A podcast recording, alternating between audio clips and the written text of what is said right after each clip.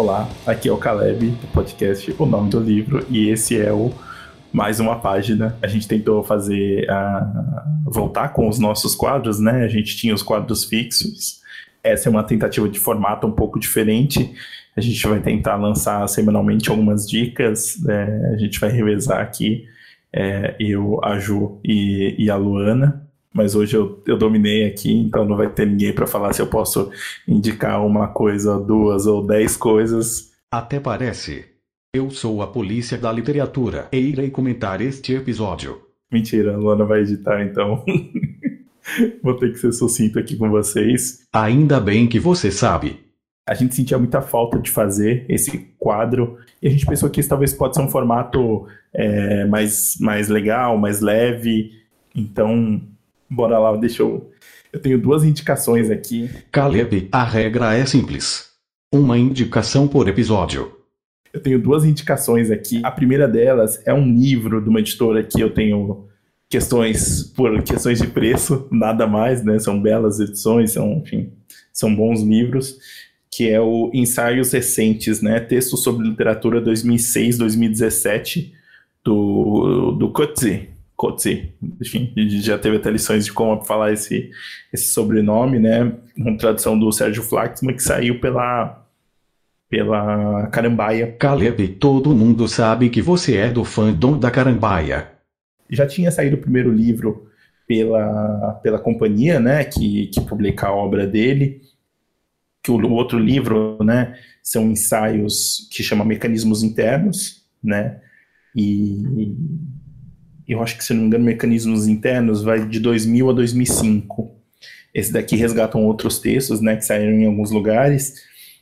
E eu estou indicando ele aqui porque, assim, eu gosto muito do Coetzee, né, enfim, acho que a gente já indicou no, no podcast. Eu gosto de ler textos sobre livros e os textos do Coetzee são deliciosos, assim, para quem... Acho que para quem já leu o livro e quer pensar sobre ele, ou mesmo até para quem não lê o livro, né? Em alguns casos, nos clássicos, ele mete um spoiler. Eu sei que tem toda uma questão do spoiler, né? Enfim, mas eu acho, eu acho válido totalmente as análises dele. É, e esse livro aqui, enfim, foi um prato cheio. Eu eu estou super empolgado com ele. Eu leio aos poucos e também pensando nos autores que eu conheço já, né? E acho que o texto, enfim, que eu, que eu peguei e falei, ah, deixa eu dar uma olhada aqui é, foi sobre o, o, o, Ele fala sobre o, o Philip Roth, falando da, do Nemesis, né? O, o, último romance que o, que o Philip Roth lançou em vida. Caleb, ele lançou algum em morte. Ele faz meio que uma análise da, da pandemia, enfim, faz relação com outros livros, como A Peste, algumas outras coisas. O Coetzee, em alguns casos desses livros, desses textos aqui, foram é, até usados em novas edições. É, de, da publicação de, do, do, livro dos autores, né? Então tem uma questão até meio uma preocupação introdutória em alguns casos, em análise em outros, mas eu acho que no conjunto é, é interessante, assim, eu estou lendo aos poucos, mas fica aqui a minha recomendação, assim, eu gosto muito, muito, muito do, do Coates acho que, acho que vale a pena. E aí eu só queria falar de um outro rapidinho, que é um, um, um quadrinho chamado Crianças Selvagens, do Gabu, que saiu pela editora Mino. É, saiu numa, numa, numa, num projeto muito legal, que é o Narrativas Periféricas.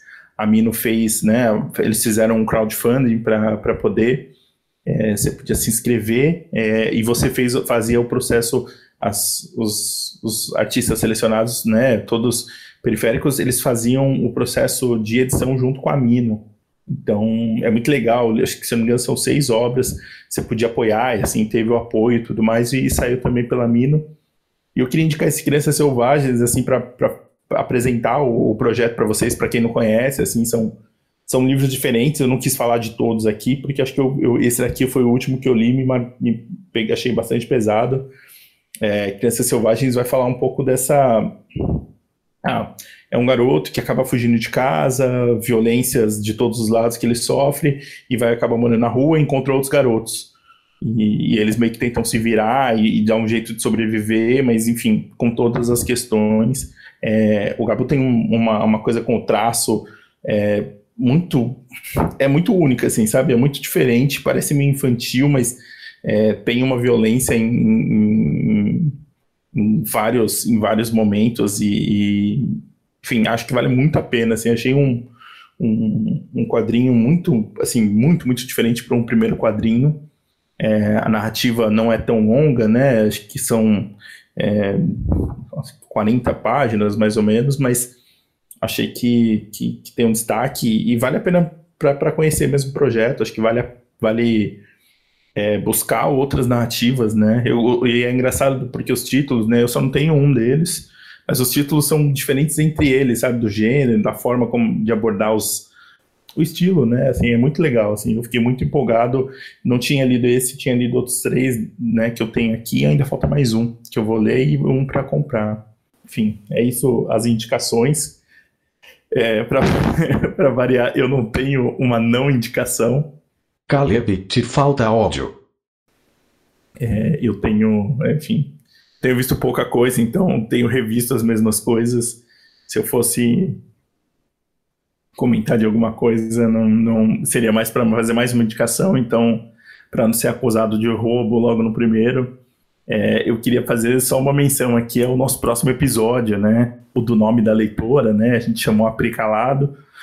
E, e foi muito legal, assim, né? Vocês, né? Se vocês não acompanham ainda a Pri, é, no Instagram, eu recomendo demais, assim, né? E tem uma autora especial, que é a autora que ela fala, eu não vou falar qual é o livro, é, mas, enfim, que ela fala que é a Clarice, e foi muito legal, assim, a conversa, porque eu tinha, eu até comento no episódio, mas eu tinha muito um receio com a Clarice, não um receio, né? Mas o fandom da Clarice é uma coisa muito pesada, né? Clarice é legal, mas o fandom atrapalha acabei me afastando um pouco da obra dela. É, já li algumas coisas, gostei de algumas, não gostei de outras, acho que normal para todo mundo. Porém, acho que a forma como a Pri fala dos li do livro, né, dos livros da Clarice, é, me deixou muito encantado, na verdade. Eu terminei o episódio falando, putz, acho que eu, talvez eu realmente preciso ler mais Clarice. Então fica a chamada aí para na sexta-feira é, vocês curtirem um novo episódio nosso, o nome da leitora, é, com Aplicalado, e a gente vai falar da Clarice. Então, vai falar da história da prima, mas também vai falar da Clarice, e eu acho que vai valer muito a pena é, vocês acompanharem. Quem sabe, não sei se vocês têm essa questão de precisar reaproximar com a Clarice, acho que comigo eu tenho. Então fica a dica aí. Um abraço, até mais.